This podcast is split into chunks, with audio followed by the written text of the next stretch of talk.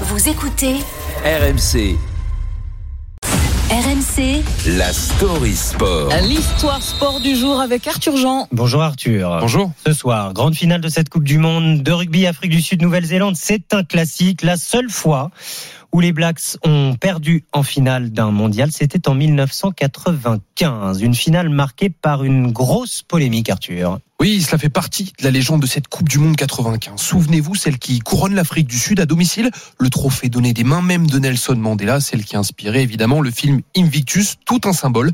Mais si la finalité est signe de réconciliation, la finale entre All Blacks et Springboks, oui, déjà, elle est plutôt source de polémique et encore aujourd'hui. Écoutez ce qu'en disait l'ancien capitaine des Bleus, Philippe Saint-André, il y a deux semaines sur RMC. Les Néo-Zélandais, la veille de la finale, ils sont empoisonnés. 80% des mecs malades. Et à la réception, le président de la Fédération sud-africaine remet un prix spécial à M. Bevan, l'arbitre. Une montre Une offerte. montre de 30 Oui. 000 euros. Une montre offerte à l'arbitre, c'est une chose, mais toute une équipe empoisonnée à la veille d'une finale, bizarre. Tout commence deux jours avant le match. Le sélectionneur Laurie Main, c'est le manager de l'équipe Colin Mills, sort d'un repas avec les joueurs. D'un coup, les deux se sentent patraques et lorsqu'ils reviennent à l'hôtel, c'est la catastrophe. La moitié de l'équipe est dans la chambre du médecin, en train de vomir ou d'avoir des maux d'estomac. Ce médecin, Mike Bowen, il confiera plus tard qu'à minuit, 26 personnes ne sont pas bien entre joueurs et staff. Le jour de la finale, 80% des joueurs sont revenus à 80% de leur capacité. Mais le mal est déjà fait. La Nouvelle-Zélande, pourtant brillante jusque-là, déjoue totalement, ne marque pas un seul essai et finit par s'incliner en prolongation sur un drop du Springbok Joel Stransky. Alors Arthur, 28 ans après, est-ce qu'on a au moins réussi à trouver un coupable ou même plusieurs? Eh bien, à l'heure actuelle, il n'y a jamais eu de réclamation de la part de la fédération néo-zélandaise, faute de preuves, même si le médecin des Blacks juge peu probable qu'une telle intoxication soit un hasard ou n'ait pas été provoquée.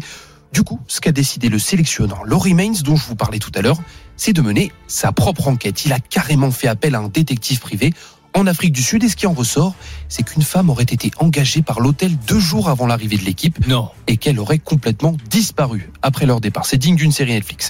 Quelque chose même aurait été, été mis dans le café et dans le thé des joueurs et ceux qui n'avaient rien bu n'ont pas été touchés. Bizarre, encore une fois. Cette mystérieuse femme, surnommée Suzy par les médias, n'a jamais été retrouvée. Et au final, les grands coupables, ce pourraient être les bookmakers. C'est en tout cas la théorie de l'ex-sélectionneur Kiwi. À prendre avec des pincettes, attention. Sans véritable preuve, impossible donc de faire modifier le résultat de cette finale perdue, de quoi donner des regrets éternels à ces Blacks de 95.